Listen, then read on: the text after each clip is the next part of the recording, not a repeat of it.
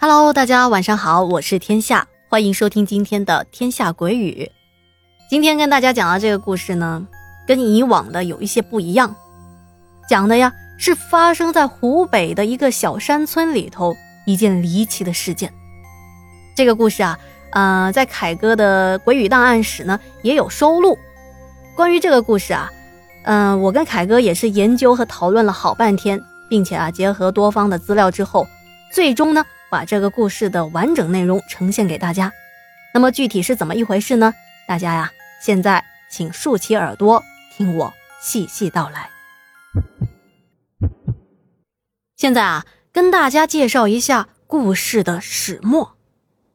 事发地点在湖北襄阳市的南漳县旁边的一个小村，时间为一九八七年的八月十四日。这天晚上啊。我们的这个事件目击者，当年只有五岁的这个小男孩呢，跟着他的妹妹以及他的母亲，名字叫盼雪梅的妇女，还有一位女邻居，名字叫叶小岭。他们四个人呢，在村口的一座古桥上纳凉。这座古桥啊，据说是建立在明朝的中期，但是啊，到一九六七年那会儿，这座桥的桥体还是非常的牢固。依旧还在使用当中。由于这一家子啊，离古桥呢也是住得比较近的，平时吃完饭之后，喜欢和邻居们一起结伴出来遛个弯儿、纳纳凉。他说这天夜里啊，我和我的妹妹呢在草丛里逮着蛐蛐玩，母亲呢正在和邻居聊着天儿。突然，他们听到了草丛里传来了窸窸窣窣的声音。这是在野外，大家呀也怕遇到什么大蛇或者是野兽。母亲于是赶紧拉着他们几个跑到了不远的地方。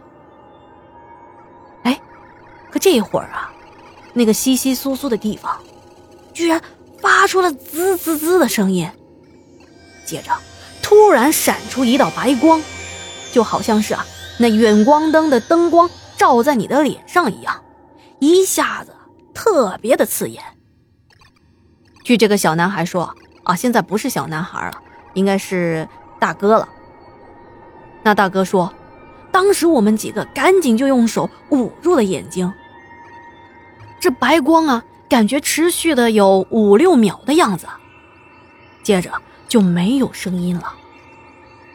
我呢，当时有一些好奇，就透过这手指缝啊，感觉周围的光芒是逐渐的变弱了。于是我慢慢的把手放了下来。接着我看到了更不可思议的一幕，就在刚才发出白光的那个地方啊，现在居然在两米左右的范围内泛着幽幽的蓝光。我赶紧扯住了我妈妈的衣角，哎，妈，那那是什么东西啊？我妈妈，还有那邻居阿姨啊，以及我妹妹。我们几个呀，是不知道现在是该走还是不该走。我们现在身处的周围啊，没有一棵树，全部都是草地。这看着这个蓝光啊，悠悠的一点一点的移动了起来，正好是朝着我们的方向。早就听说过山林里面可能有什么鬼火之类的东西。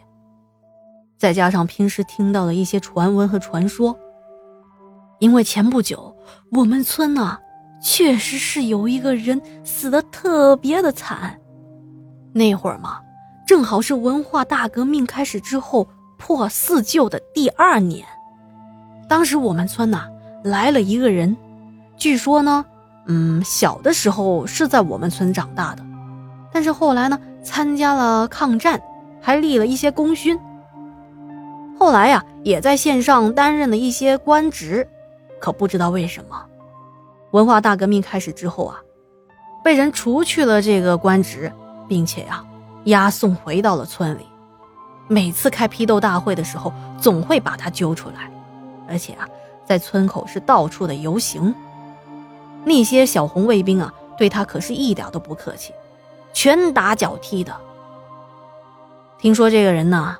被打了之后，那天晚上实在是受不了，就上吊自杀了。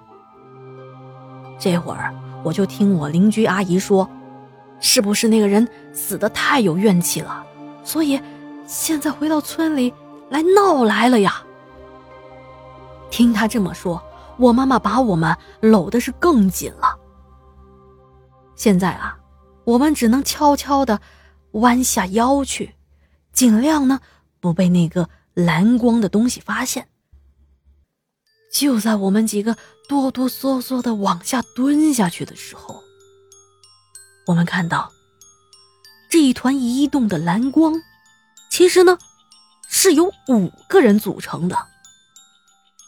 这五个人呢，高矮不一，最高那个估计有三米，最矮的那个呢，可能只有一米，跟我差不多高。他们身上啊，都穿着乳白色的紧身衣，而这蓝光啊，正是从这些衣服上发出来的。他们排成整齐的一列，特别的有秩序，每个人的手里还提着大小不一的。白色箱子，这白色的箱子呢，也是发着蓝光的，看起来好像和衣服是一个材质的。他们的衣服啊，特别的光滑。最怪异的是他们的形状。对，虽说是个人的样子，有脑袋，有四肢，但是这头啊，长得呢像个蜻蜓的脑袋，两个眼睛巨大。可以看出，他们也是戴着面罩的，看不清楚具体的面部肌肤。四肢啊，也都是裹得严严实实的，而且他们的四肢特别的细长。手掌呢，不像我们人类的那个五个手指头，而是三根有一点像是火柴棍一样的东西组成的手掌。本来呀。他们是朝着我们的方向走的，突然，好像又发现了什么东西一样，一下子就往右边拐弯走了过去。接着，他们在草地就把箱子给铺开了，打开箱子，从里面拿出了一些瓶瓶罐罐，而且啊，这些罐子都发着金色的光芒。要知道，在野外那会儿，周边也没什么路灯。我们却能看得一清二楚，全靠啊他们自身的发光这个原因。接着呢，其中那个最高的人呢，啊也不知道是人还是怪物，就暂且称之为人吧。他拿着一个罐子呢，就往古桥这个方向走，但是呢，他是走到桥的下面。要知道他有三米高啊，那大长腿估计就得有两米。就像一个大竹竿一样，只见他把大长腿一迈，直接就站到了河里头。那河水本来也不深，这会儿的河面也大概就是到他膝盖的位置。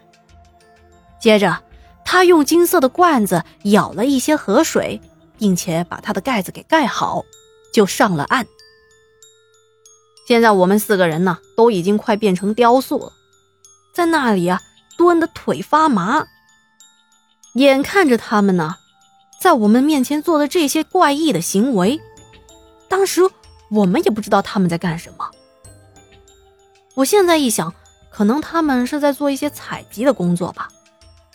而且他们五个呀，就好像没看到我们一样。大概是过了有五分钟的样子，他们啊，把那些瓶瓶罐罐又放回到箱子里，盖好箱子，拎起来又排着队。回到了刚才他们出现的那个地方，又是一道刺眼的白光，我们的周围啊，又恢复成原来黑暗、寂静的状态了。看到他们消失了，我们愣了好半天才缓过来劲儿。接着呢，我们呢就像是解脱了一样，一下子全部都瘫软在地上。第二天啊。我妈妈跟着邻居阿姨就跟村长说了这件事情，村长听了之后也是非常的惊讶。他说他相信我妈说的这件事情，但是呢，他跟我妈和那邻居阿姨说，不要去宣扬这件事情，毕竟这是一个特殊的时期。如果到处去说这件事情的话，说不定会闹出人命。于是这件事情啊，也是等到了文革之后，我们呢才敢跟别的人说起。但是大家听了之后，好像都不太相信。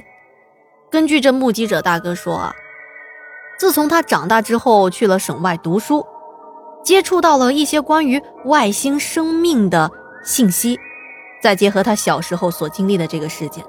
他在想，他小时候看到的这五个白衣怪人，自己遇到的是不是就是来自宇宙中的外星人呢？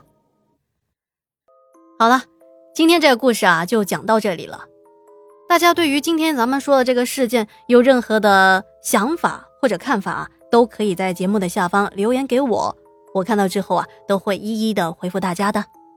同时啊。也欢迎各位小伙伴们加入我们天下鬼语的微信群，添加我的个人微信，在我的主页就可以看到。然后呢，我拉您入群，我们在群里啊，经常也会聊这些奇闻异谈。